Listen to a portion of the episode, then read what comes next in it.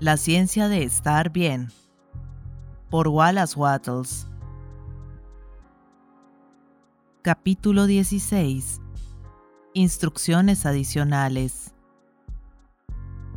Al formar la concepción de salud, es necesario pensar en la manera en que usted viviría y trabajaría si estuviera perfectamente bien y muy fuerte. Para imaginarse haciendo cosas en el modo que lo haría una persona que estuviera perfectamente bien y muy fuerte, hasta que usted tenga una medianamente buena concepción de lo que usted sería si usted estuviera bien. Luego tome una actitud mental y física en armonía con esta concepción y no abandone esa actitud.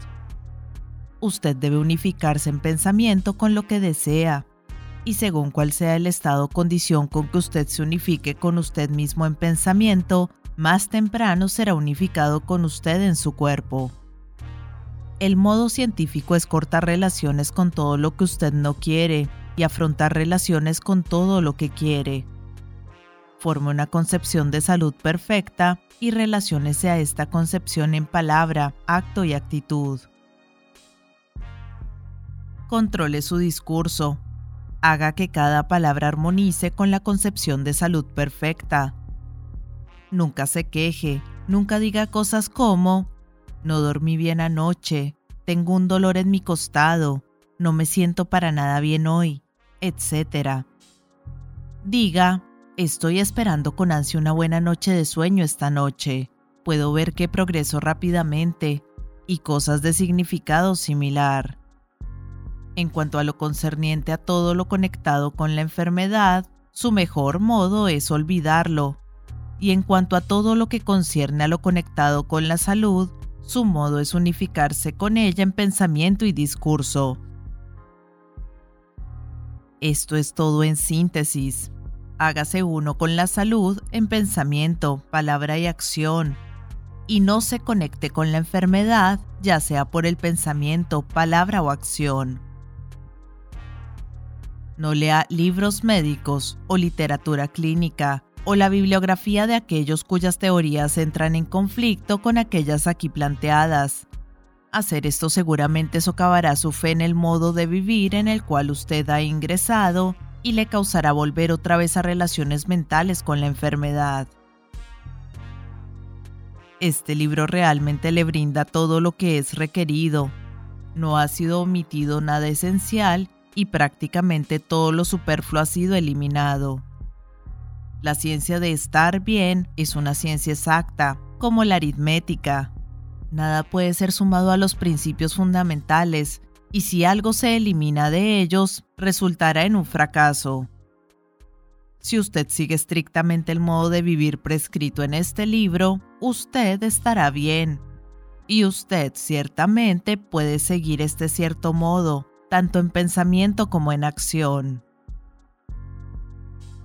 No se relacione solamente con usted mismo, sino lo más posible a todos los otros en sus pensamientos con la salud perfecta no simpatice con personas cuando se quejan o incluso cuando están enfermos o sufriendo.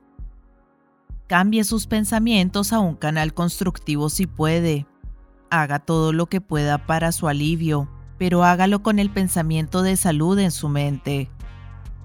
No deje que las personas le cuenten sus pesares y catalogue sus síntomas en usted. Cambie la conversación a algún otro tema o excúsese y retírese. Mejor que lo consideren una persona insensible que tener el pensamiento de enfermedad forzado dentro de usted. Cuando usted está en compañía de personas cuyo único tema de conversación es la enfermedad y temas relativos, ignore lo que digan y ofrezca una plegaria mental de gratitud por su salud perfecta. Y si eso no logra que usted pueda dejar fuera sus pensamientos, diga adiós y déjelos sin importar lo que piensen o digan. La cortesía no requiere que usted se permita ser envenenado por pensamientos enfermos o pervertidos. Cuando tengamos algunos cientos de miles de pensadores iluminados más, que no se quejen donde las personas se quejan y hablan de enfermedades, el mundo avanzará rápidamente hacia la salud. Cuando usted deja que la gente le hable de enfermedad, usted los ayuda a aumentar y multiplicar la enfermedad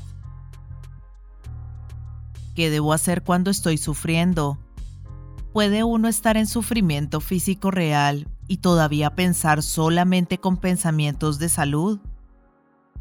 Sí, no resista el dolor, reconozca que es una buena cosa.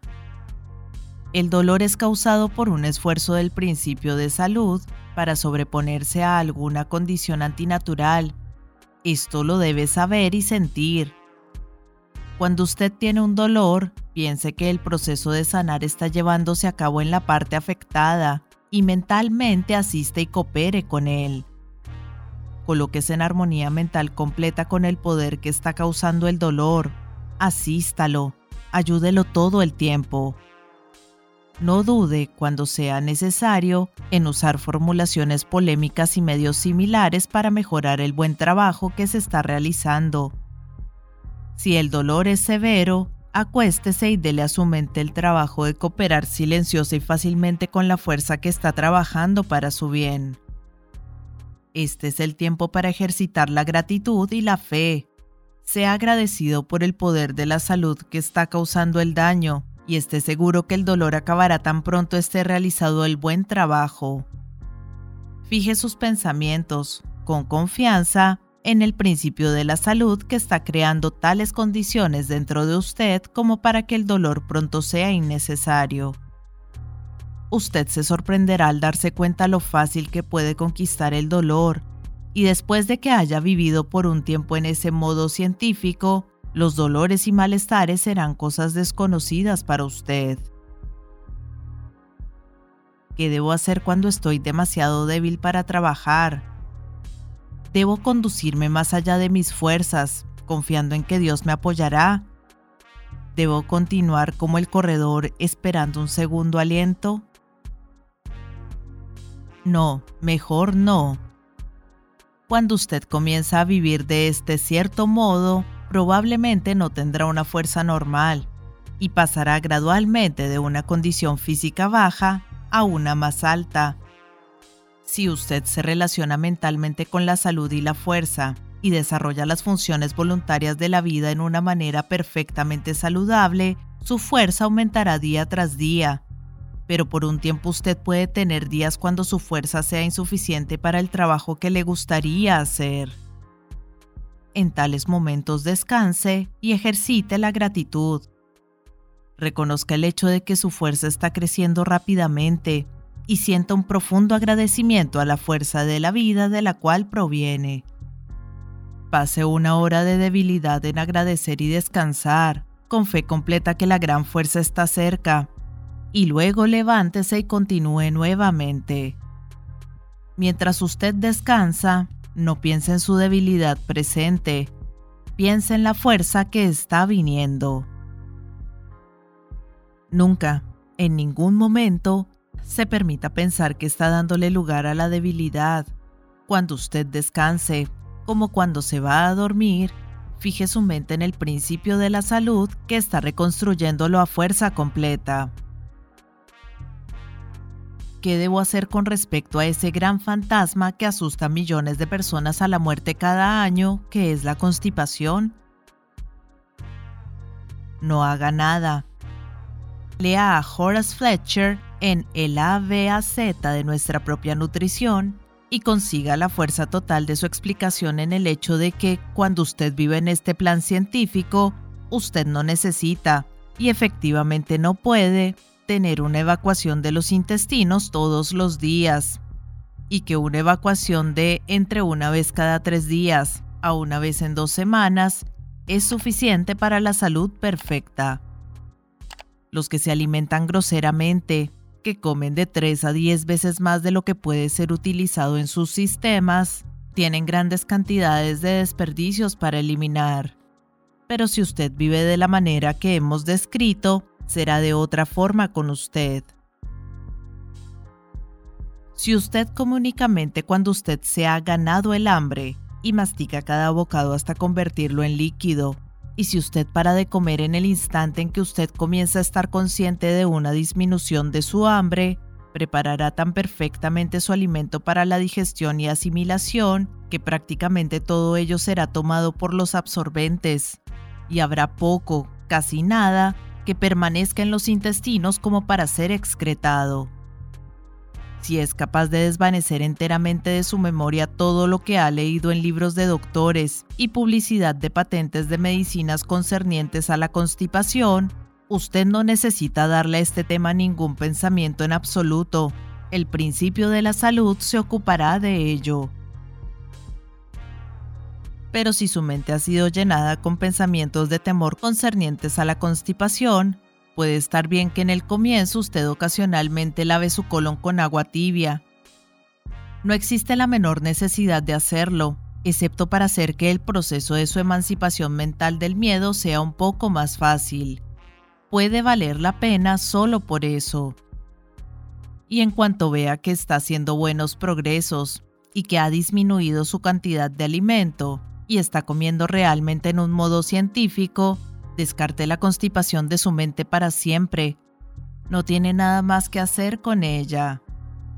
Coloque su confianza en ese principio dentro de usted que tiene el poder para darle salud perfecta y relaciónelo por medio de su gratitud al principio de la vida que es todo poder y continúe su camino con regocijo.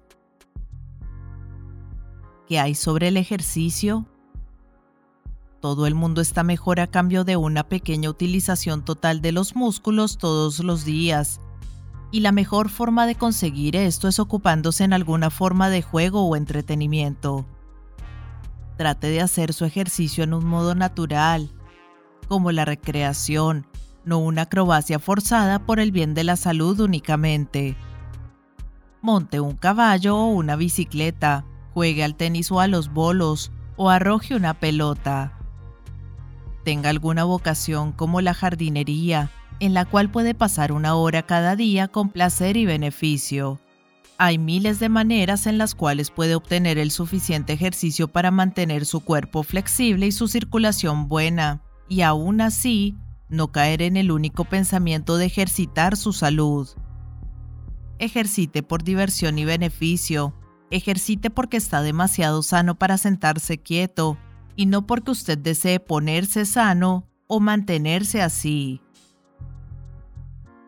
¿Son necesarios los ayunos prolongados? Rara vez, si es que alguna. El principio de la salud no requiere de 20, 30 o 40 días para estar listo para la acción. Bajo condiciones normales, el hambre llegará en mucho menos tiempo. En la mayoría de los ayunos prolongados, la razón por la cual el hambre no llega antes es porque ha sido inhibida por el paciente mismo. Comienza el ayuno con temor, si no lo hace con esperanza, de que pasarán muchos días antes de que llegue el hambre.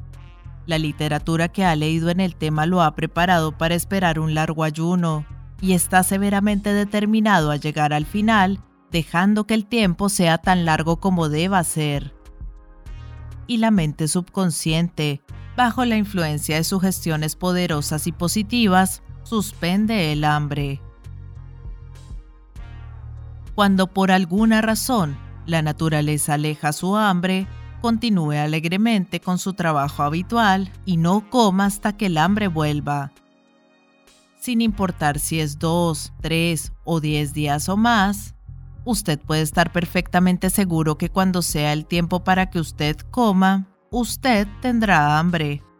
Y si usted está confiadamente alegre y mantiene su fe en la salud, no sufrirá ninguna debilidad o incomodidad causada por la abstinencia. Cuando usted no tiene hambre, se sentirá más fuerte, más feliz y más cómodo si no come que si come, no importa lo largo del ayuno.